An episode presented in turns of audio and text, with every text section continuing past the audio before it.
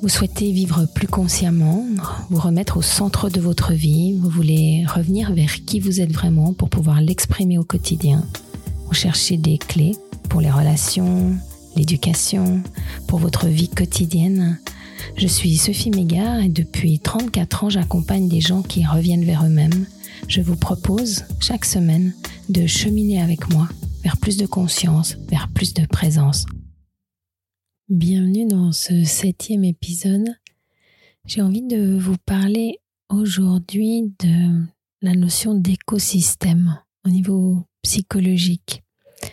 La plupart de, mes patients ou des élèves dans les séminaires découvrent pas mal de choses qu'ils ont envie d'appliquer dans leur vie, une autre façon d'être au monde, une autre façon d'exprimer leur être, ce, chemin vers eux-mêmes en fait ou vers nous-mêmes nous amène bien souvent à, à modifier notre vision du monde, à changer nos valeurs ou en tout cas à reconnecter avec nos valeurs, à aussi avoir d'autres désirs, peut-être d'autres priorités dans notre vie. Et ce qui semble très difficile pour la plupart d'entre nous et pour beaucoup des, des, personnes qui viennent échanger avec moi, c'est comment être avec les autres comment être avec nos conjoints, avec nos familles, alors que là nous, nous arrivons bientôt vers Noël, comment vivre avec les autres alors que nous avons tant changé. Je me rappelle que quand j'étais jeune, j'écoutais souvent Jacques Salomé qui, qui témoignait du nombre de, à l'époque de Marie, parce que beaucoup de femmes lisaient ses livres, de Marie qui le détestait et qui parlait même d'un mari qui avait brûlé certains de ses livres parce qu'il n'en pouvait plus d'écouter sa femme lui radoter Jacques Salomé d'ici, Jacques Salomé a écrit cela et ainsi de suite. Si vous ne connaissez pas Jacques Salomé, il est encore vivant, il a beaucoup influencé euh, la vision de du positionnement dans la communication, de notre façon d'être nous-mêmes. Il a écrit des livres très qui ont été très célèbres et qui sont des classiques comme Tais-toi quand tu parles, et si je m'écoutais, je m'entendrais, ce genre de, de livre. Je vous mettrai les références en commentaire. Et je trouvais très intéressant de voir que les adeptes, si on peut les appeler comme ça, ces, ces femmes pour la plupart qui le suivaient comme ça de si près, en fait n'arrêtaient pas de casser les oreilles de leurs conjoints, de leur famille avec toutes ces théories. Et il se trouve que je sais pas si c'est votre cas, mais la plupart des gens qui font des stages de développement personnel ont tendance de faire ça. On apprend le pardon, on apprend à regarder chez soi, on apprend une communication différente, peut-être non violente ou autre, et puis on est tellement content, tellement enthousiaste de ce qu'on a découvert, de tout ce que ça nous a amené, de la façon enfin des clés que ça nous donne pour notre vie quotidienne, qu'en fait on a envie de le crier sur les toits, de le partager à tout le monde, et on peut assez vite devenir une espèce de totalitariste des nouvelles théories que l'on a apprises. La plupart du temps, nos conjoints où nos amis n'ont aucune envie ou aucune demande d'aller dans, dans ce courant-là, c'est pas leur choix. Et puis nous, on va arriver avec nos gros sabots en expliquant tu devrais pas faire ci, tu devrais pas faire ça, en essayant de partager parfois avec peu de finesse tout ce qu'on a acquis. Et puis parfois de manière un peu plus totalitaire à vouloir imposer un changement radical, imposer une autre façon de penser, une autre façon de d'être dans la vie, que ce soit dans la nourriture, que ce soit dans la réflexion, dans la communication, dans, dans la façon d'éduquer les enfants, enfin dans tous les domaines, il y a cette possibilité d'arriver avec nos nouveaux acquis et de vouloir les imposer. Et donc la question là, c'est vraiment mais comment vivre dans un écosystème où on respect avec l'écosystème autour de nous? Et comment faire pour à la fois pouvoir partager tous nos acquis, pouvoir tout de même vivre et, célébrer d'une certaine manière ce que l'on a appris et tout le bien-être que ça nous a amené et ne pas casser les oreilles des autres, surtout ne pas stimuler une défense et un rejet qui fera que ce sera même plus possible d'échanger sur ces thèmes-là. Parce que ma foi, il y a pas mal de foyers où c'est vraiment un problème. Donc je pense que la première chose, c'est de se rendre compte que le changement n'est en fait, ou n'a besoin d'être qu'à l'intérieur de nous. Moi, je le vois dans la thérapie de couple. Bien sûr que c'est super si votre conjoint, votre conjointe est d'accord de, de faire un cheminement avec vous. C'est vraiment une occasion euh, incroyable et, et, magique de cheminer en couple et, de pouvoir grandir ensemble. Mais il y a bien beaucoup, enfin, il n'est pas rare que, que des conjoints n'aient pas cette chance et que des femmes ou des maris ne, ne souhaitent pas venir, ne soient pas ouverts à la thérapie, ne trouvent pas que, que c'est un domaine euh, adéquat ou qu'ils ont le besoin d'y aller ou ne sentent pas avoir un problème. Et hum, dans ces cas-là, on arrive à avoir beaucoup d'effets parce que tout étant systémique, le fait d'avoir simplement une des personnes du couple, par exemple, est comme un point de levier pour l'ensemble. Et c'est la même chose dans une famille, c'est la même chose dans un, même dans une société, une entreprise. En fait, en tant qu'élément d'un système, si je change vraiment, si je me positionne autrement, il va y avoir un effet sur l'ensemble. Bien sûr qu'on a tous envie d'être plusieurs à faire un effort, de ne pas être celui qui fait l'effort pour toute la famille ou qui est le seul à faire un effort dans le couple. Mais en fait, c'est très important de se rendre compte la possibilité que l'on a la possibilité que l'on a d'agir et qu'on ne subit pas la volonté des autres de vouloir ou pas participer à ces changements. Donc la première chose à se rendre compte, c'est cette possibilité, ce qui peut nous donner envie ou qui donne du sens à essayer de, de vivre pleinement nos transformations, de rayonner ces changements-là, sans vouloir ni les imposer, ni en parler tout le temps, mais simplement, je dirais, montrer par l'action? Si je suis plus présente, si je suis plus à l'écoute, si je suis plus euh, dans le lien, si je suis plus en respect de ce que l'autre vit, même si c'est pas comme j'aimerais ou comme je crois, alors les autres vont vite se rendre compte qu'il y a quelque chose de bon à prendre là-dedans. Alors que si je l'explique, je le radote, je le ressasse, automatiquement, ils n'auront aucune envie de participer à ça.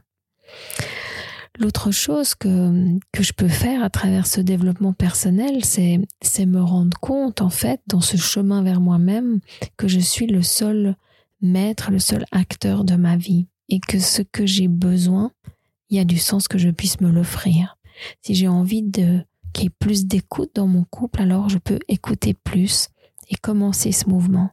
Si j'ai envie d'être respecté, je peux respecter plus si j'ai envie d'avoir du temps pour moi, je peux prendre ce temps pour moi. En fait, je peux devenir totalement acteur ou actrice et organiser ma vie comme je le souhaite sans attendre que les autres me valident, soient d'accord, reconnaissent, me soutiennent et ainsi de suite. C'est-à-dire que je peux complètement reprendre mon propre pouvoir, mon propre, ce dont on a parlé au, dernier épisode, mon, oui, complètement reprendre le lead, le, le volant de ma propre vie. Une autre chose qui est importante, c'est de voir que en réhabitant ma verticalité, je vais plus avoir besoin que l'autre soit d'accord, qu'il confirme, qu'il me sécurise, qu'il me félicite dans ce que je fais, mais je vais vraiment habiter mon nouveau positionnement et je vais me reconnaître moi-même, me féliciter moi-même, me soutenir moi-même. Et ainsi, je vais pouvoir rayonner ce changement qui peut-être va donner l'envie, la stimulation aux autres. Donc d'une certaine manière, en retrouvant mon axe, je vais pouvoir descendre mon, mon taux d'attente par rapport aux autres.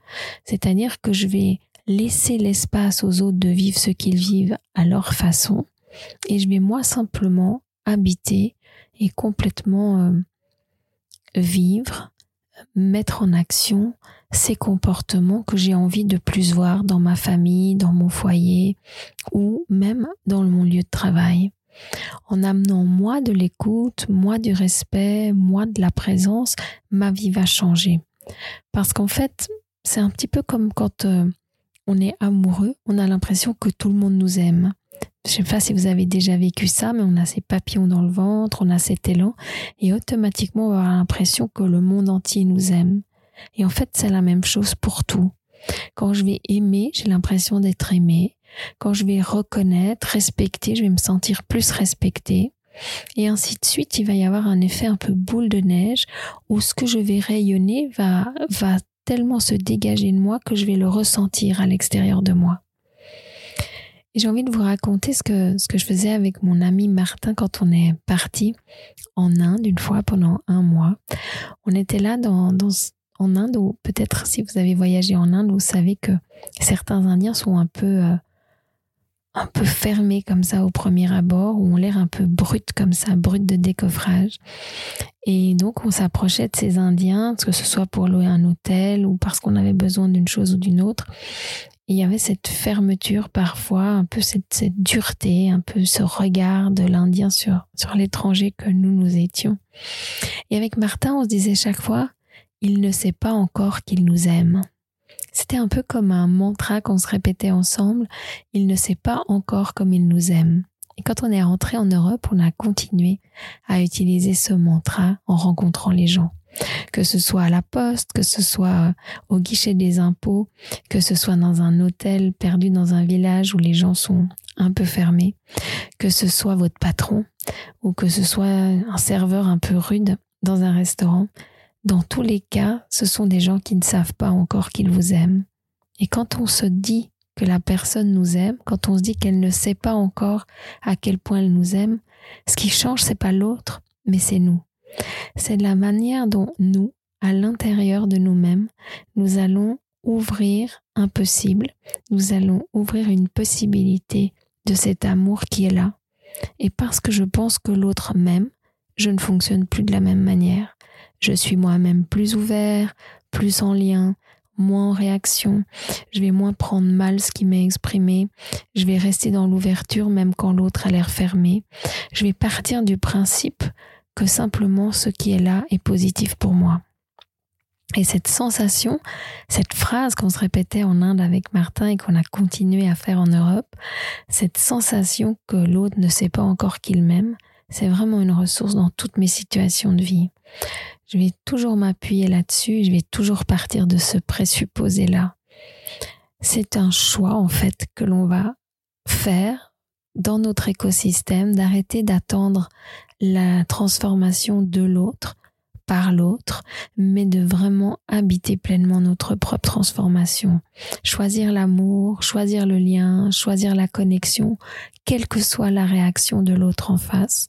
Ne pas demander à l'autre d'être ouvert, d'être en amour avant que je m'ouvre.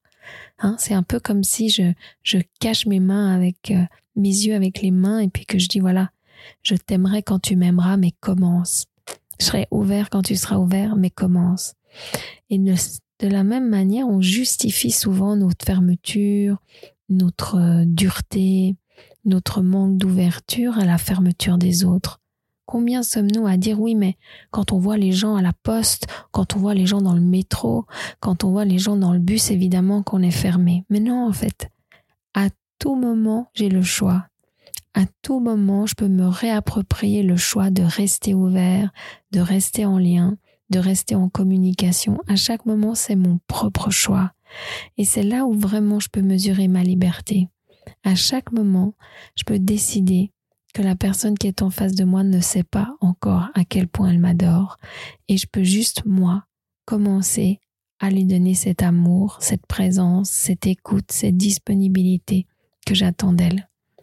C'est une manière de vivre dans notre écosystème en n'attendant pas de prendre, en n'attendant pas que l'autre aille bien, en ne remettant pas à l'autre, enfin entre les mains de l'autre, le pouvoir de décider si je vais aller bien ou pas. Si tu es gentil avec moi, je vais bien. Si t'es pas gentil avec moi, je vais pas bien. Ben non. En fait, je vais aller bien et je vais simplement rester ouvert, quoi qu'il se passe en face, quoi qu'il y ait. Et ainsi, ça va être ma plus belle possibilité de créer dans l'écosystème autour de moi de l'ouverture, de la communication, du lien.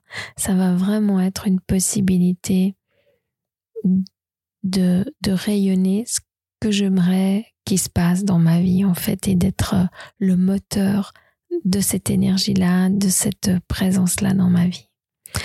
Alors voilà, racontez-moi si, si vous vous sentez libre, si vous sentez capable, si c'est quelque chose que vous faites, d'oser l'ouverture, d'oser ressentir l'amour des autres, même quand ils sont fermés, même quand ils sont fatigués. Et est-ce que vous êtes de ceux-là qui imposent leurs cours, leurs lectures à leurs conjoints, à leur famille?